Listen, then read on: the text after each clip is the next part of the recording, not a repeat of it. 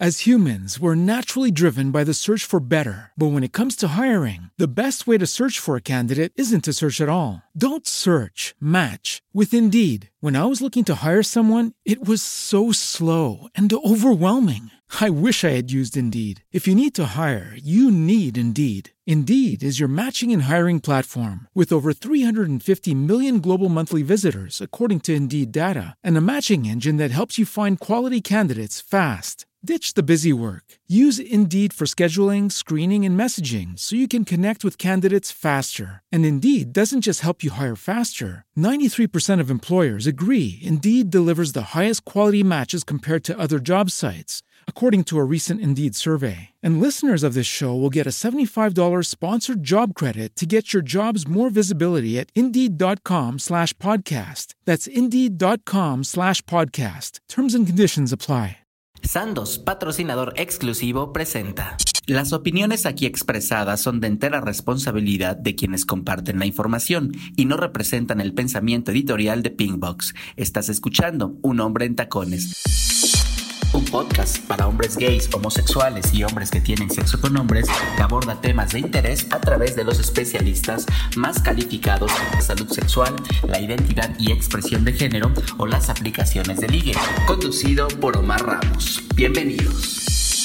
Hola, ¿qué tal? Mi nombre es Omar Ramos y esto es Un Hombre en Tacones, un podcast para hombres gays, homosexuales y hombres que tienen sexo con hombres. Les recuerdo que esta es la versión en audio del libro que lleva el mismo título y que pueden encontrar en todas las librerías de prestigio en México y a nivel internacional lo pueden encontrar a nivel digital en los lugares donde venden libros digitales. Y vaya que este es un episodio muy especial de Un hombre en tacones que lleva por título Hombres trans en la televisión. El tema de la visibilidad es uno de los temas que más hemos abordado eh, durante este proyecto Un hombre en tacones. Y para mí es un honor y es una maravilla estar platicando en este episodio con Ricky del Real actor, entre otras muchas cosas de las cuales hablaremos y que ahora participa en La venganza de las Juanas en Netflix. Mi querido Ricky, ¿cómo estás? Omar, pues encantadísimo estar contigo, un honor, un honor estar aquí con todos mis hermanos y hermanas de la comunidad LGBTIQ y pues mira que estoy de manteles largos el día de hoy. No, caray, el que está de manteles largos soy yo, porque, a ver, este, este podcast es mucho de sincerarme, así como el proyecto de, del libro Un hombre en tacones. Hablo muy directo porque creo que la única manera en la que podemos crear empatía es siendo directos y siendo honestos. Y cuando a mí las, las personas de Netflix se acercaron para realizar esta entrevista, tengo que aceptar que, fue, eh, que, que fui víctima de mi propio estigma y de mis propios prejuicios y de mis propios asuntos y dije, ah, pues seguramente una serie donde va a estar este, un hombre trans que va a tener un arco argumental chiquito, ahí va a estar en algunas escenas, vamos a ver, y entonces mejor. Y no, me llevé la gran sorpresa que me aventé esta serie de Netflix porque quería evidentemente estar muy preparado para esta entrevista. Me aventé todo el, el, arco del personaje de Ricky del Real que lleva por nombre Daniel y me llevé muchas sorpresas. Pero vamos a hablar, entre, entre otras cosas, y vamos a usar este pretexto para hablar de los hombres trans en la televisión y de la representación. Creo que es un tema fundamental. Entonces, Ricky, como a todos, todas y todos mis invitados, te pido por favor que te presentes con nuestra audiencia, que nos digas quién eres y por qué se tienen que ir tranquilos, tranquilas y tranquiles con la información que van a escuchar sobre los hombres trans en la televisión. Pues muchísimas gracias, Omar. Bueno, mi nombre es Ricky del Real. Eh, he de decirles que yo vengo de un mundo olímpico soy un deportista olímpico en retiro, estuve en los Juegos Olímpicos de Sydney 2000 y pues ese era mi mundo realmente y ahora eh, se me dio la oportunidad eh, de estar en esta gran producción que es La venganza de las Juanas y que pues me estreno como actor eh, y realmente yo les quiero comentar que toda la información que se va a manejar aquí es algo auténtico, es algo que pues simplemente me encanta compartir y que de verdad aquí lo que importa es que tengamos cada vez más y más visibilidad pues en toda la sociedad, no nada más en México, sino en el mundo. Así es que váyanse tranquilos porque les va a encantar. Y, y vaya, o sea, estamos hablando de visibilidad en la plataforma de contenidos más importante a nivel mundial, donde está este, este hombre, este hombre trans, haciendo historia, Ricky, porque por ahí voy a empezar. A ustedes, eh, las personas trans visibles en la actualidad, les está tocando ser pioneros, pioneras de algo muy importante, de sacar a las personas trans de donde creíamos que tenían que pertenecer, de los espacios a donde estaban destinados, destinadas y destinades por todas estas normas de género que nos han implantado y que no tienen sentido alguno y eso es muy importante. Y entonces ver a mujeres trans y a hombres trans en estos otros lugares, en estas plataformas, da visibilidad para que las juventudes trans digan, mira, él es un actor y él está en la plataforma más importante del mundo y eso puede cambiar vidas. Para quienes somos LGBT, entendemos que la representación importa e importa de maneras impresionantes. Empiezo con eso. ¿Qué significa eso para ti, Ricky? Bien, eh, pues yo realmente he de, compartirles que acabo de cumplir apenas cuatro añitos de transición, así es que todavía estoy muy jovencito, ya con barrita en la vida, pero apenas cuatro años que tomé esta gran decisión en mi, en mi vida, en mi, en mi carrera, en todo, ¿no? De ser yo, ¿no? Eh, fue algo mágico, no fue nada sencillo, pero sí con toda la entereza y con toda la, vaya, pues con toda la cara arriba, ¿no? De defender realmente quién soy yo y pues al final de cuentas entender que tendría que ser yo también parte de esas personas que tendrían que enseñar, educar, darles información de primera mano a una sociedad que pues no está informada. Eh, sin embargo, la vida da tantas vueltas tan abruptas que de pronto eh, cuando se da la oportunidad, nunca me imaginé que una ventana iba a ser, no era una ventana, era un ventanal Netflix que llega a mi vida y, me presentan al personaje que en un principio no estaba yo muy de acuerdo porque no sabía quién era Daniel. Eh, bueno, es cuando no pude resistir, no pude decir que no, tuve que castear, tenía que, igual como en, el, las competencias, competir contra varios, ¿no? Y, ganarme el puesto. Y, bueno, pues al final de cuentas, eh, creo que valió muchísimo el hecho de ser alguien real, ¿no? Eh, y que, pues bueno, me considero una persona sumamente responsable, no iba a decir sí si no me preparaba, ¿no? Total y absolutamente. Y, te digo, espero, mi querido Ricky, que me aceptes la invitación para la segunda temporada de Un Hombre en Tacones, donde hablemos de toda tu trayectoria deportiva y lo importante que es hablar de las personas trans en el deporte y más con todo lo que vivimos en los pasados Juegos Olímpicos.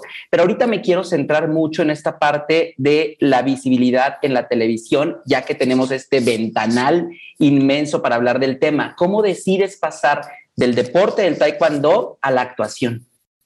Pues yo realmente nunca lo planeé, mi querido Omar, jamás. Estaba yo tranquilamente en mi casa en mayo del año pasado, recibo la llamada de una buena amiga en donde me dicen, oye, este, fíjate que mi amigo te está, buscando a alguien de tus características. Yo decía, bueno, ¿a qué se refiere? Eh, me decía que de mi edad, de, pues, de la experiencia que tengo, pero también sobre todo por el tema trans. Y le dije, ¿para qué?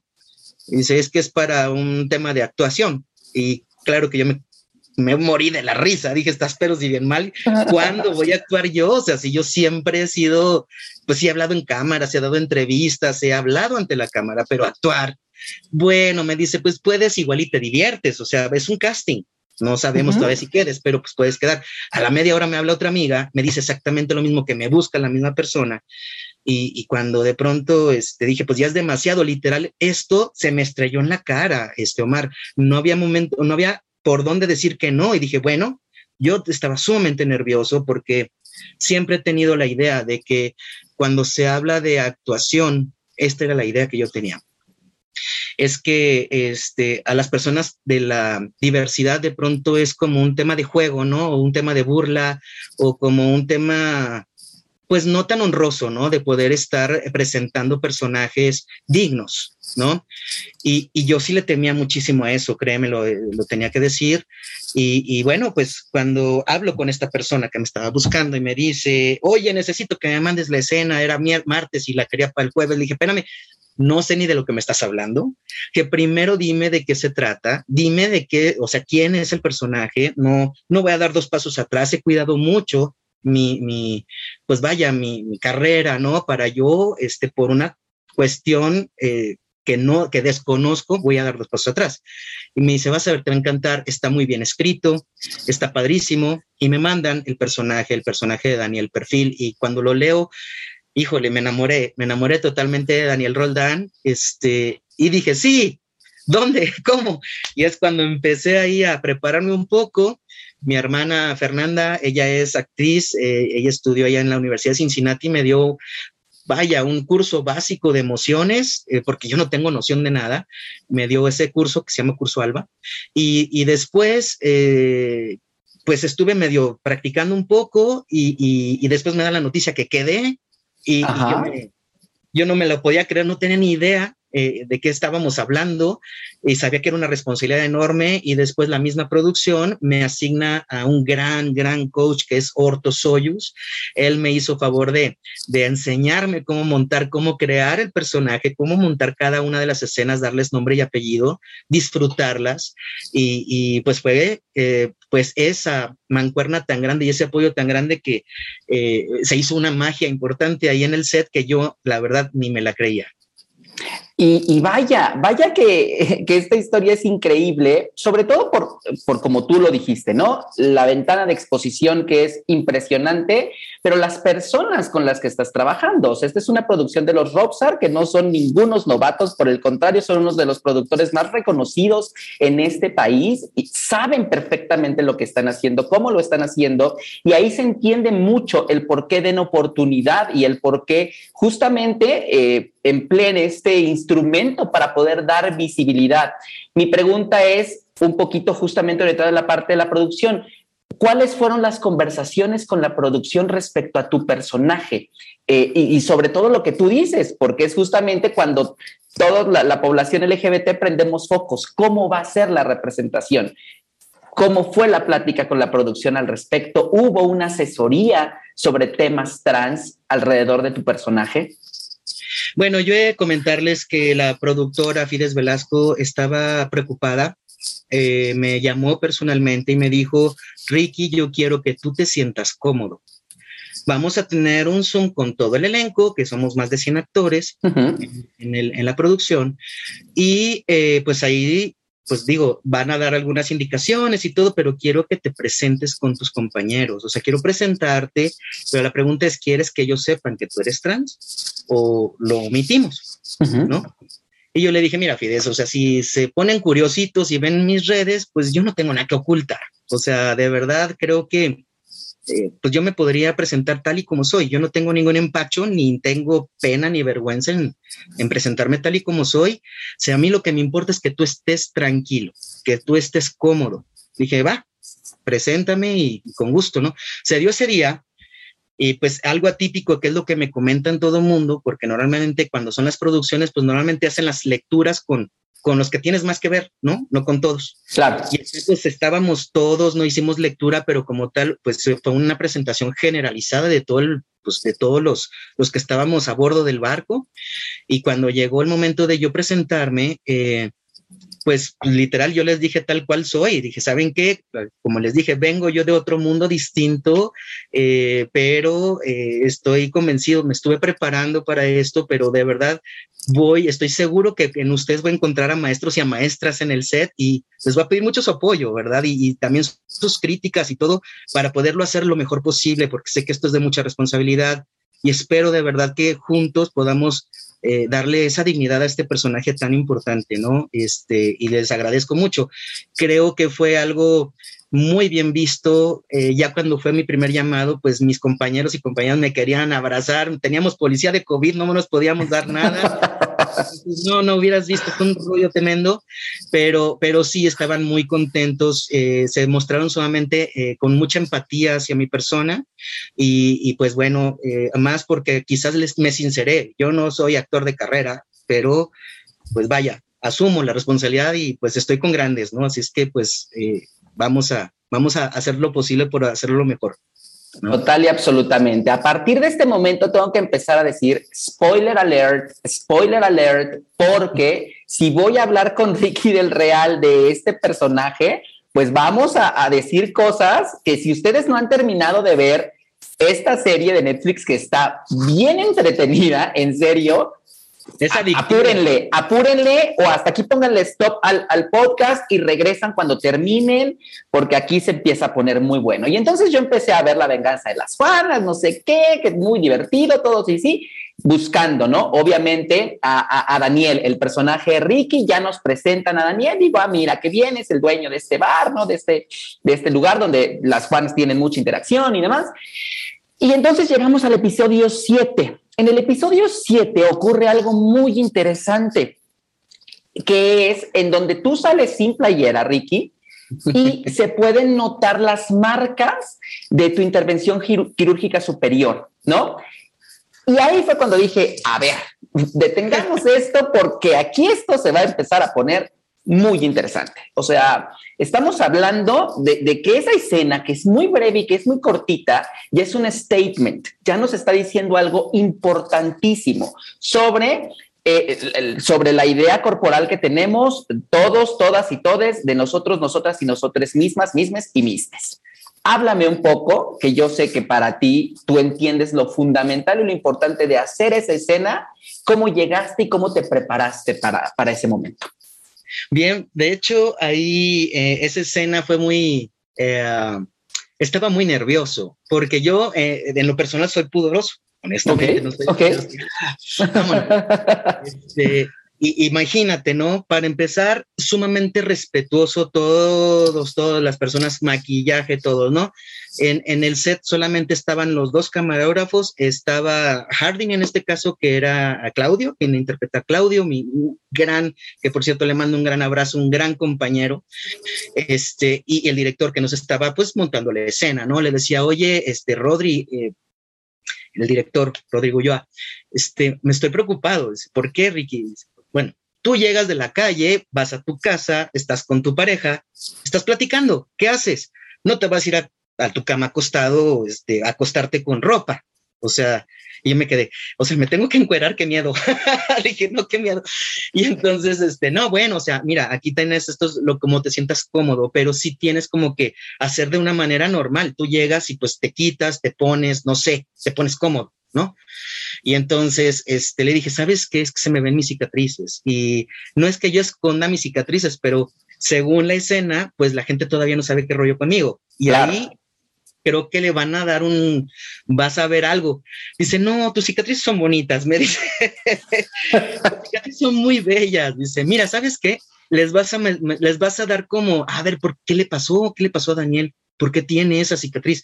Entonces, obvio, yo simplemente lo pensé, la gente la comunidad se va a agarrar el rollo de volada, pero quizás los demás no porque no tienen ni idea qué significan esas cicatrices, ¿no? Entonces, eh, vaya, dije, va, entonces lo que voy a hacer es que me quito, me pongo mi pantalón de pijama, me quedo sin, eh, bueno, ropa arriba y voy y me acuesto. Eso va a ser. Entonces, este sí fue interesantísima esa experiencia pero al final, eh, pues sí, se iban a ver esas cicatrices, yo tenía ese temor, qué bueno que me lo estás haciendo notar porque efectivamente estoy corroborando que la gente, mis hermanos, hermanas de la comunidad, lo van a notar.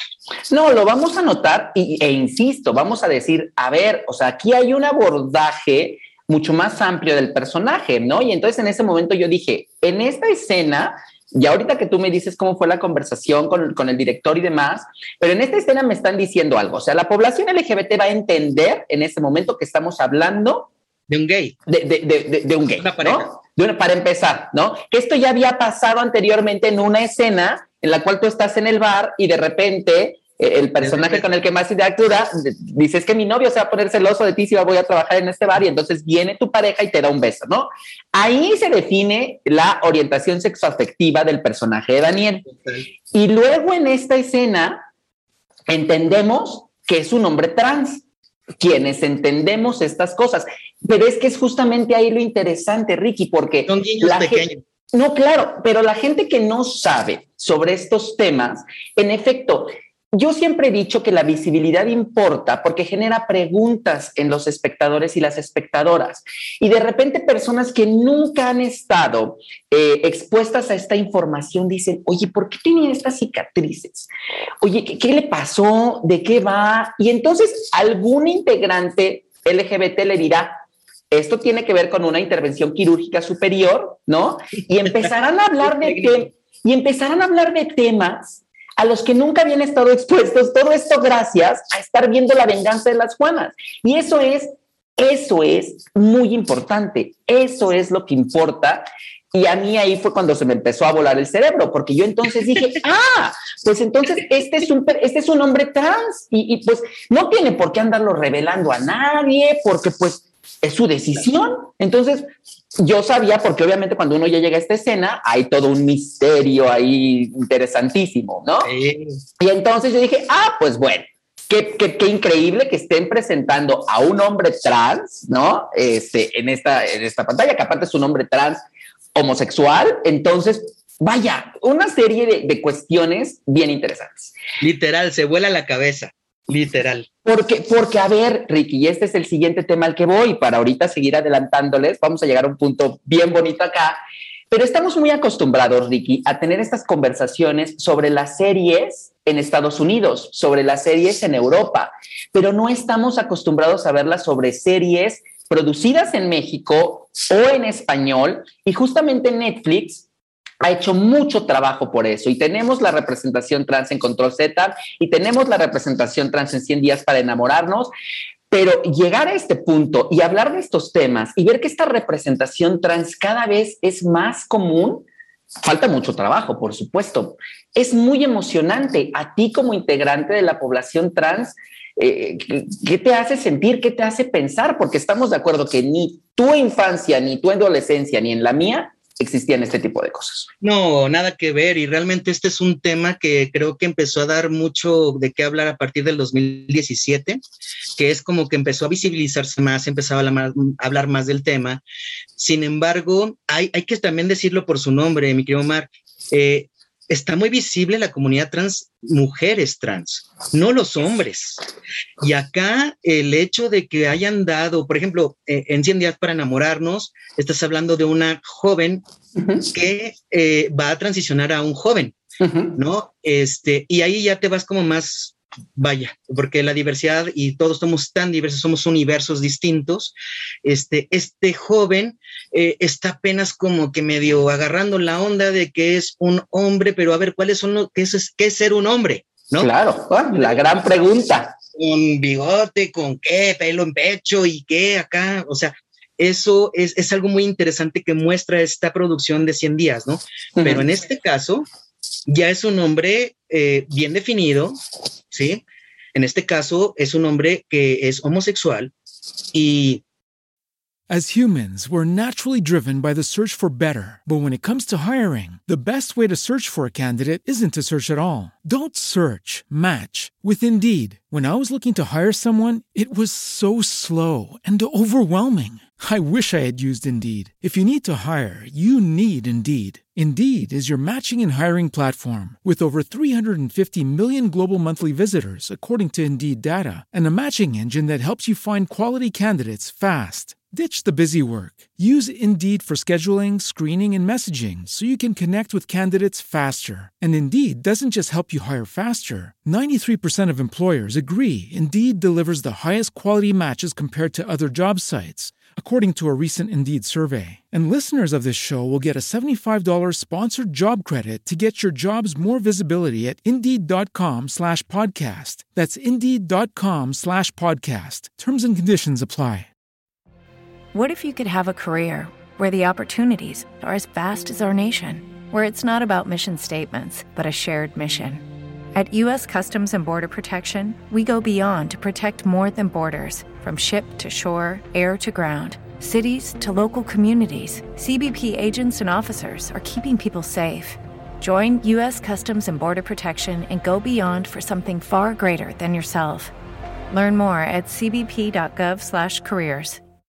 y ya no es que se quiera comportar, porque uno define su personalidad. Eso es algo padrísimo, que uno lo define, lo siente, lo vive y ahora se aflora.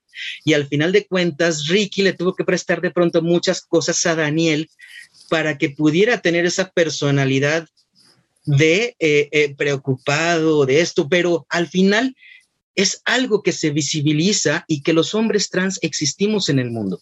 ¿No? Y que tenemos sentimientos y que somos capaces de tener una relación estable, de que somos capaces de muchas cosas, ¿no? Entonces, creo que fue mi personaje y en especial el entorno de Daniel eh, fue, es un mensaje muy poderoso para, para toda una sociedad, ¿no? Porque estás hablando de que es un personaje trans, gay y con una pareja eh, de color.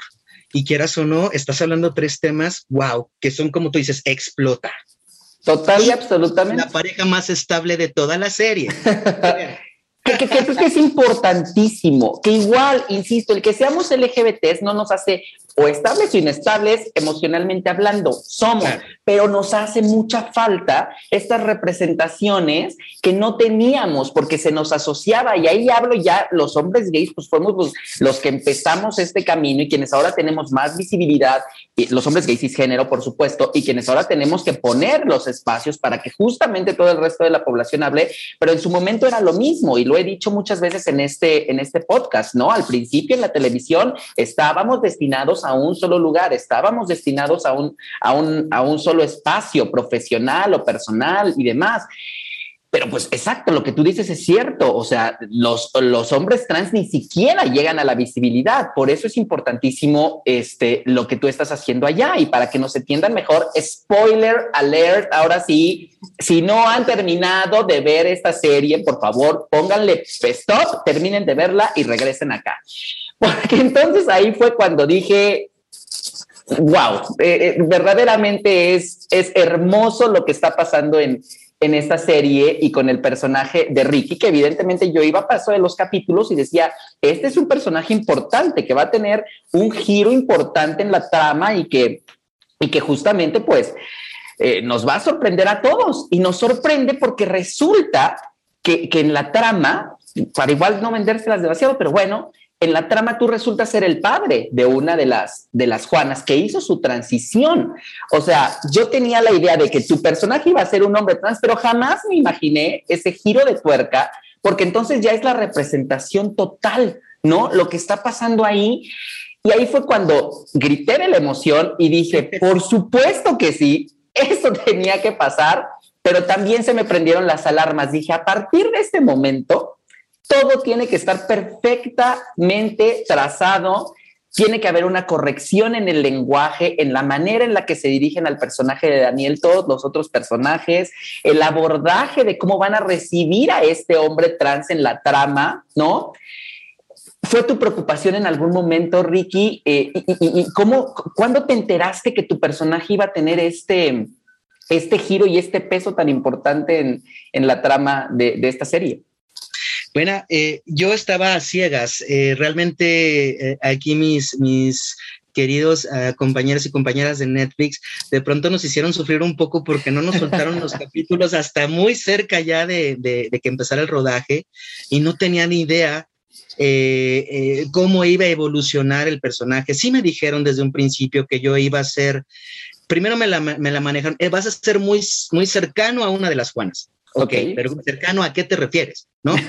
no, no, no, muy cercano. Y después me dijeron, no, si vas a ser este, pues vas a ser papá, mamá de una de las Juanas, ¿no? O mamá, papá, ¿no? Se, podría decir. Ok, wow, no, pues está cañón, ¿verdad? Eh, empecé a investigar quién es la Juana que me toca, literal, porque no sabía todavía cómo estaban construidos todos. Y ya que veo a Juanita Arias, y bueno, me enamoré de Juanita Arias, dije, wow, qué bella mujer. Y sobre todo, eh, el papel que le toca es un papel eh, que también, para mi gusto de las cinco, es como la más inocente, ¿no? Es la más como pura, es una, una, una persona que pues no tuvo el amor de su madre en su, en su crecimiento, ¿no? Estuvo, el amor de su madre fue a través de postales, ¿no? Entonces, eh, ella está carente de mucho cariño maternal, se podría decir, y, o, paternal también igual. Este, y, ella por eso pues cree en todo, dice, sí, yo, sí, yo quiero cariño, yo quiero amor. Entonces, eh, cuando, cuando me entregan, voy a irme un poquito para atrás, cuando me entregan mi, escena del casting, ustedes la van a encontrar en el capítulo 4, cuando eh, se está hablando con Matilde Justo, en donde dice, eh, no tengo recuerdos de mi mamá, ¿no? Este, tengo hasta temor de encontrármela aquí enfrente y ni siquiera darme cuenta, ¿no?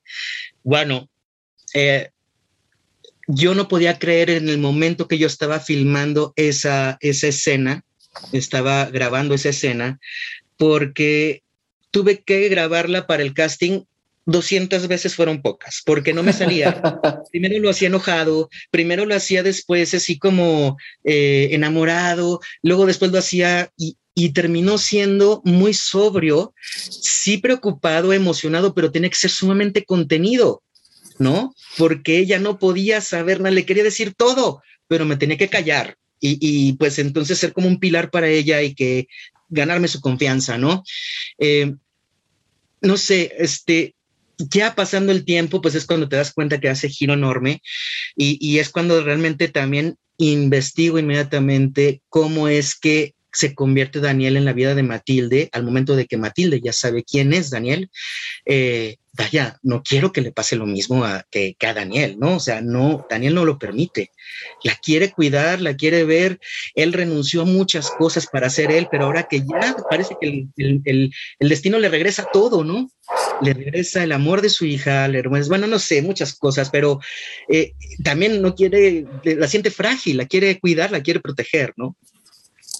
Y, ese momento, ¿cómo te toca a ti a, nivel personal? O sea, a final de cuentas, decimos mucho en la población LGBT, todo el tiempo tenemos que estar saliendo del closet, ¿no? Todo el tiempo tenemos que estar saliendo con nuestras familias, con las personas con las que trabajamos, con las personas que nos conocen. Cada vez que vamos a una cafetería, tenemos que estar saliendo. En este salir de, del closet en la, en la serie, ¿no? Cuando se revela eh, la realidad de tu personaje, ¿cómo te identifica o, o, o, cómo te hizo recordar el momento en el que tú decidiste justamente presentarte como lo que eres auténticamente, un hombre trans?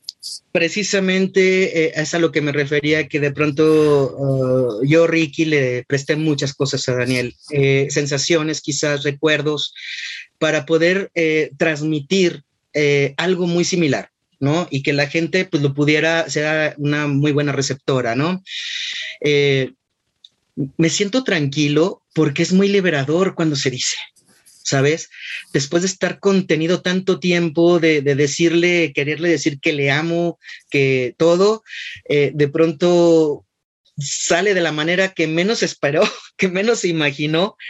Fue muy agresivo para mi gusto la manera en cómo se entera Matilde de quién es Daniel.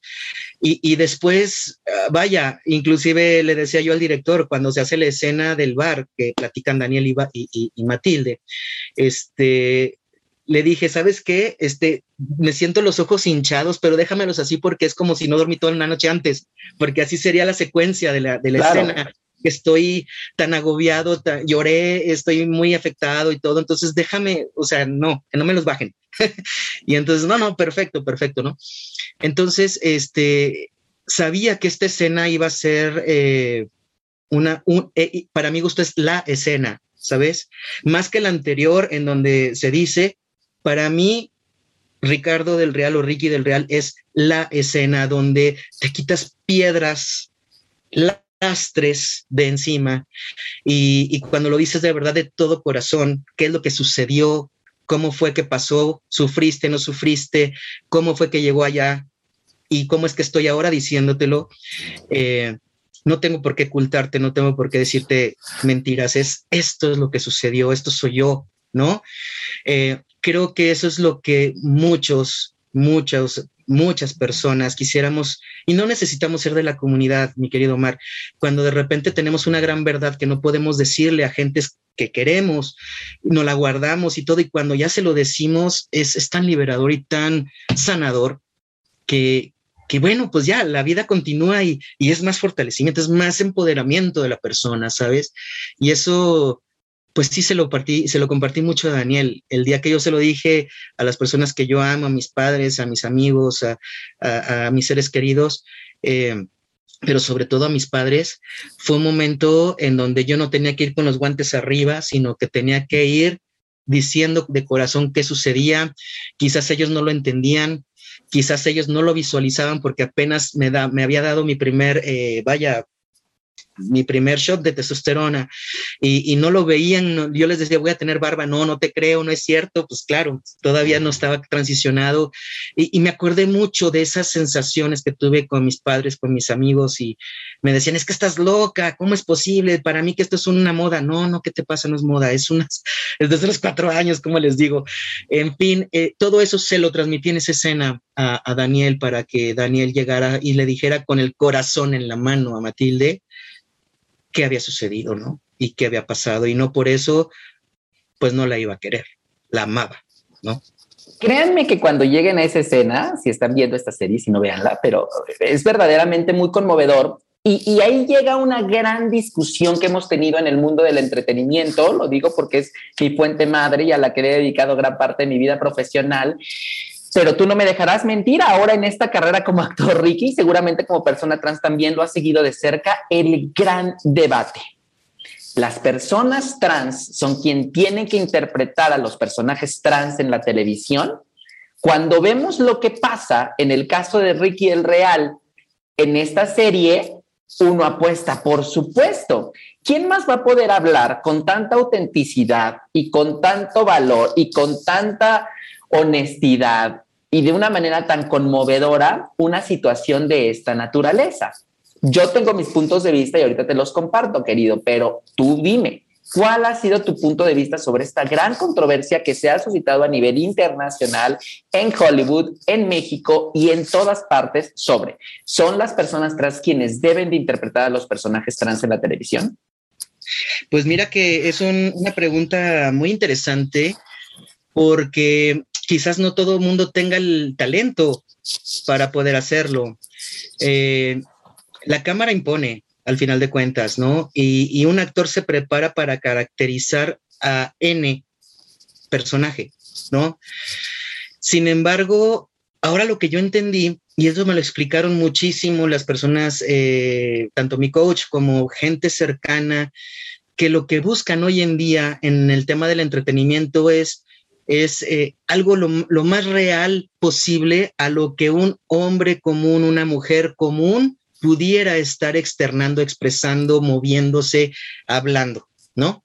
No el, oh, esto, o sea, no, no ser como sumamente claro. Eh, sobreactuado, ¿no? Eh, y, por eso de pronto le han apostado a las, pues, a las personas reales, ¿no? En el caso mío funcionó, yo de verdad tenía mis reservas, porque el director, los directores no me dejaron ver nada de lo que grabé, nada. Yo les decía, pero por favor, dame oportunidad de perder a ver si es algo guapo. no quiero que veas nada porque no quiero que te contamines. Yo dije, ah, tan feo lo estoy haciendo en la torre, ¿no? Pero entendí el por qué, porque simplemente se grabó un emplazamiento de cámara, ¿no? Todavía faltaba la edición de que si se pone acá y se pone acá la cámara y todo. Ya cuando lo vi, ya que que, que, sacaron a la, a la, plataforma ya la soltó, este, yo me impresioné mucho. Yo, yo decía, wow. Ahora, está el caso de la, de la Casa de las Flores, ¿no? El caso de este hombre español, eh, ¿cómo se llama? Se me olvidó su nombre. Eh, bueno, él, Diego se llama, creo. No Ahorita aquí tengo mi, mi acordeón. Nos va a decir. Pero este, Gracias. se me va, se me va, Dios mío. Tanta información, que dio tanta serie de Netflix y ya de repente no sé. Fíjate que él, este, él es una persona sumamente varonil. Eh, yo lo he visto en otras, en otros trabajos que él ha hecho de películas y todo, eh, bastante varonil, bastante muy en su papel, este, ¿no?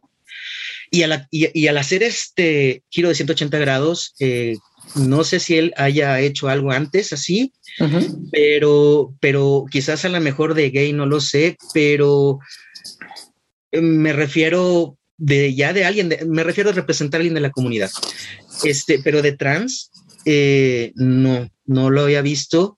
Eh, creo que hizo un trabajo muy interesante, muy bueno.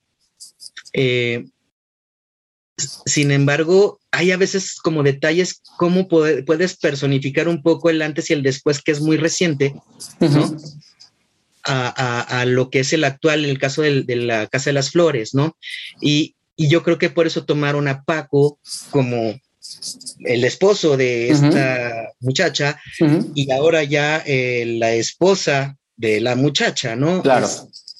no lo sé, no lo sé eh, qué argumentos o qué criterios hayan tomado.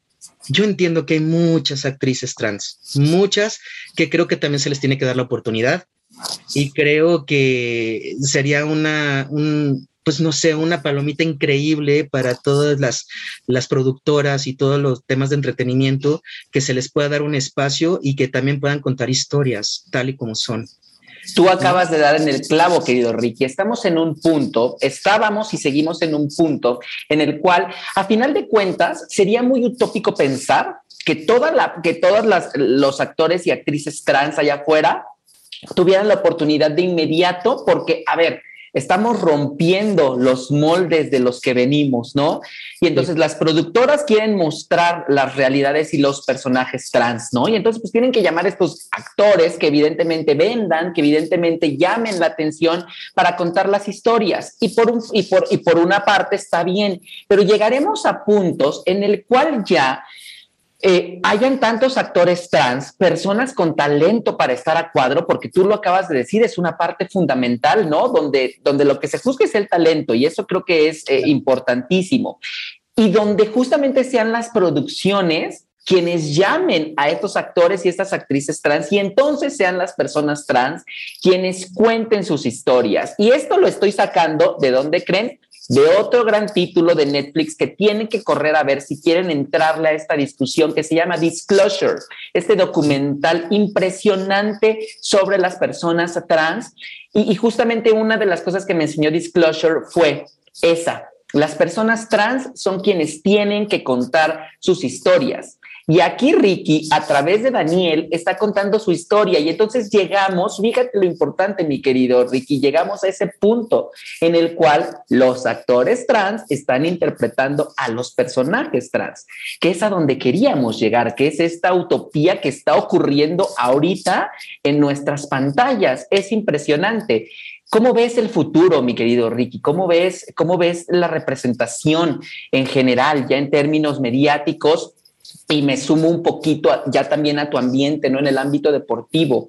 ¿Cómo te sientes como parte de la población LGBT, como un hombre trans? ¿Cómo te sientes de la representación en la que estamos viviendo actualmente? Mira, me considero un hombre trans exitoso. Eh, creo que tiene mucho que ver que soy de una mente sumamente positiva, progresista, y sé que dentro de esos caminos siempre va a haber bemoles en el camino. Eso, quien no lo sepa, está fuera de la realidad. Y a veces se requieren esos bemoles para precisamente dar ese paso y fortalecer mucho más el alma, ¿no? Y, en este aspecto, eh, me siento tan honrado de haber tomado ese, día el teléfono y contestarle a mis amigas y después hacer toda la sinergia que te dije para el día de hoy que lo puedan ver en, desde sus televisiones, este trabajo que está lleno de tanta y tanta gente detrás.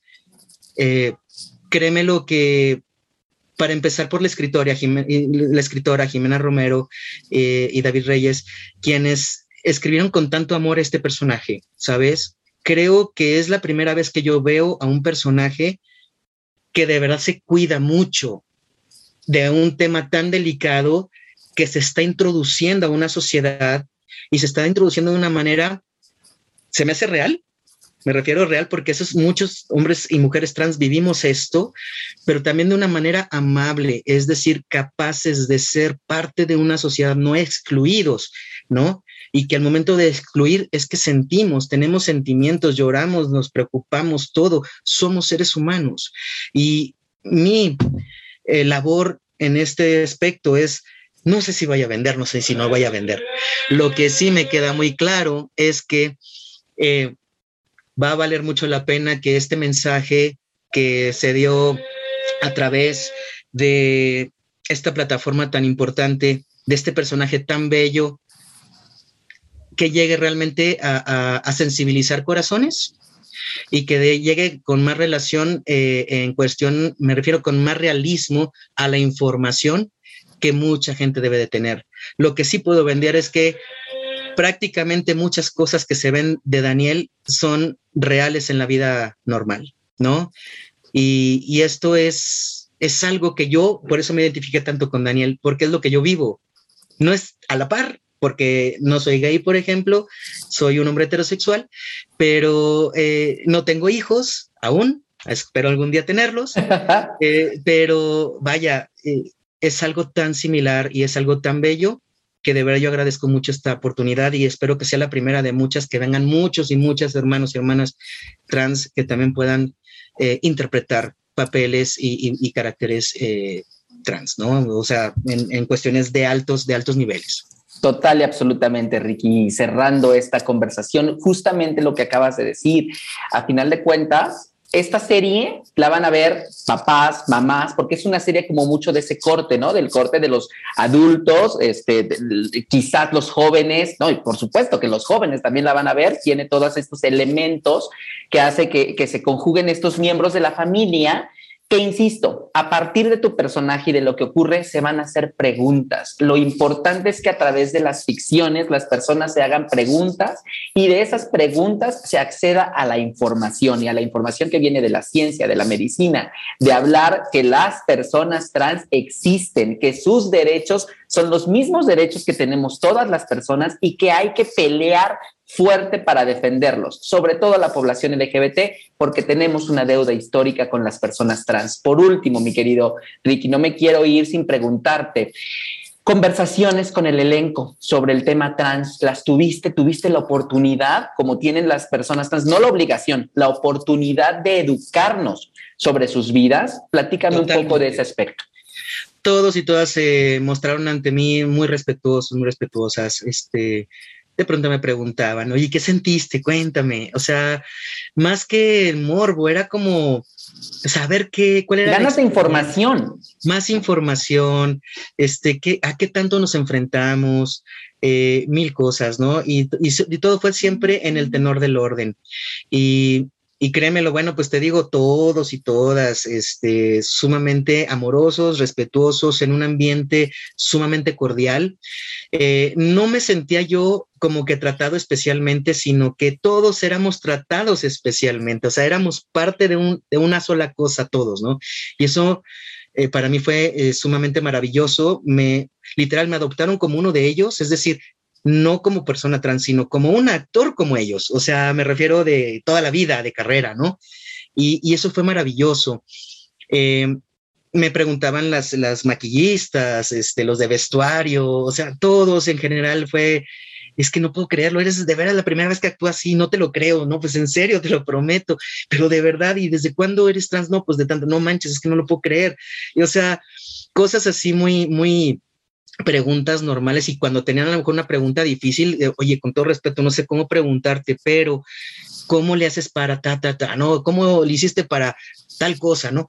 Y, pues él le contestaba, insisto, terminamos siendo de pronto nosotros educadores eh, de, de, mucha gente que le falta información o que necesita esa información. Y al final de cuentas, coadyuva mucho con esta, con la venganza de las Juanas en general, porque es una serie sumamente inclusiva. Ahí se trata el tema de la bisexualidad, se trata el tema de la homosexualidad, de la transexualidad y en especial, pues obvio, la heterosexualidad. Eso es eh, algo de cajón. Eh, pero es algo increíble en donde al final de cuentas se van a representar, se van a ver representadas las personas en cualquiera de los personajes y al menos Daniel va a representar mucho a todos los hermanos y hermanas de la comunidad trans y eso es lo que me puede fascinar y también de la comunidad gay, ¿no? O sea, en general, todo, todo, me fascina, me fascina. Y luego ya me iré a tomar un café con Ricky para que hablemos de masculinidades y para que hablemos de la pregunta expresiones de hombre. Y entonces sí nos podríamos estar aquí tres horas, pero el ciclo de este podcast ha terminado. Sin embargo, querido, este, espero para la segunda temporada para que hablemos ahora de las personas trans en el deporte, pero mientras tanto tengo que decirte que disfruté mucho tu personaje de Daniel, disfruté mucho lo que está pasando y lo que sigue pasando en Netflix y en la televisión en general, porque créanme, siempre hemos estado ahí.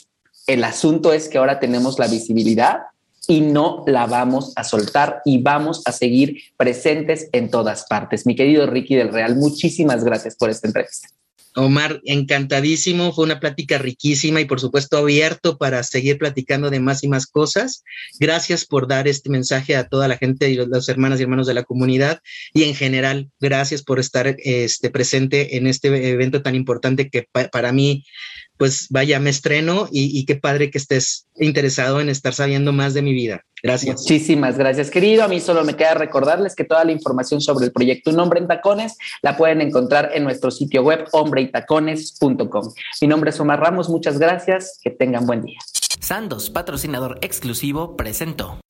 As humans, we're naturally driven by the search for better. But when it comes to hiring, the best way to search for a candidate isn't to search at all. Don't search, match with Indeed. When I was looking to hire someone, it was so slow and overwhelming. I wish I had used Indeed. If you need to hire, you need Indeed. Indeed is your matching and hiring platform with over 350 million global monthly visitors, according to Indeed data, and a matching engine that helps you find quality candidates fast. Ditch the busy work. Use Indeed for scheduling, screening, and messaging so you can connect with candidates faster. And Indeed doesn't just help you hire faster. 93% of employers agree Indeed delivers the highest quality matches compared to other job sites, according to a recent Indeed survey. And listeners of this show will get a $75 sponsored job credit to get your jobs more visibility at Indeed.com slash podcast. That's Indeed.com slash podcast. Terms and conditions apply. With the Lucky Land slots, you can get lucky just about anywhere. This is your captain speaking. Uh, we've got clear runway and the weather's fine, but we're just going to circle up here a while and uh, get lucky. No, no, nothing like that. It's just these cash prizes add up quick. So I suggest you sit back, keep your tray table upright, and start getting lucky. Play for free at LuckyLandSlots.com. Are you feeling lucky? No purchase necessary. Void where prohibited by law. 18 plus terms and conditions apply. See website for details.